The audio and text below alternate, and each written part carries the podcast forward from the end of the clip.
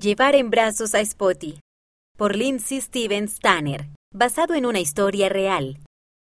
El Señor te hará descansar de tu angustia y de tu temor. Segundo libro de Nefi, capítulo 24, versículo 3. Abby se rió. Los perritos felices y traviesos saltaban y se dejaban caer a su alrededor. ¿Cuál debería escoger? Un perrito negro con una mancha en el pecho corrió hacia ella. Movía la colita y le lamía la mano, y Abby lo supo. Ese era. Así que lo tomó en brazos. Este papá. Abby abrazó con cuidado al cariñoso e inquieto cachorro. Se llamará Spotty. Cuando llegaron a casa, el hermano y la hermana de Abby se pusieron muy contentos de conocer a Spotty. El perrito meneó la cola y se dio la vuelta para que le rascaran la panza. Cuando el papá puso el comedero del perro en el suelo, Spotty metió de lleno la cabeza en la comida. Más tarde, Abby y su papá sacaron a pasear a Spotty. El papá le dio a Abby la correa. Sujétalo fuerte, dijo el papá. Spotty podría asustarse y tratar de salir corriendo. Debes asegurarte de que esté a salvo. Está bien, papá. Abby iba dando saltitos. No podía esperar. Caminaron por la calle.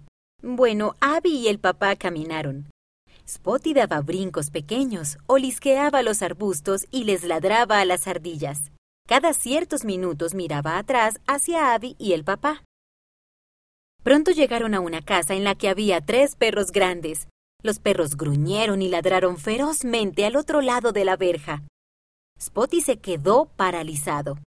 Abby trató de tirar de él, pero no se movía. Está bien, no pueden hacerte daño, dijo suavemente. Estás a salvo. Spotty tan solo gimoteaba. Tal vez deberías llevarlo en brazos, dijo el papá. Abby tomó en brazos a Spotty y cruzó al otro lado de la calle. El perrito temblaba. Cuando dejaron de ver a los perros, Spotty se tranquilizó. Le lamió la cara a Abby y ella lo bajó. Unos minutos más tarde, Spotty comenzó a caminar más lento, agachó la cabeza y se recostó en la acera. ¡Vamos! dijo Abby. Ya casi hemos llegado. Spotty parpadeó y suspiró. Ay, ¿demasiado cansado, amiguito? Abby se rió y lo volvió a tomar en sus brazos. Esta vez lo sostuvo todo el camino de regreso a casa. El papá se ofreció a ayudar, pero Spotty no pesaba mucho y Abby lo amaba y deseaba cuidarlo. Ese domingo, la maestra de la primaria de Abby habló acerca de Jesucristo. Jesús nos ama tanto que sufrió por nosotros, dijo la hermana Oliver.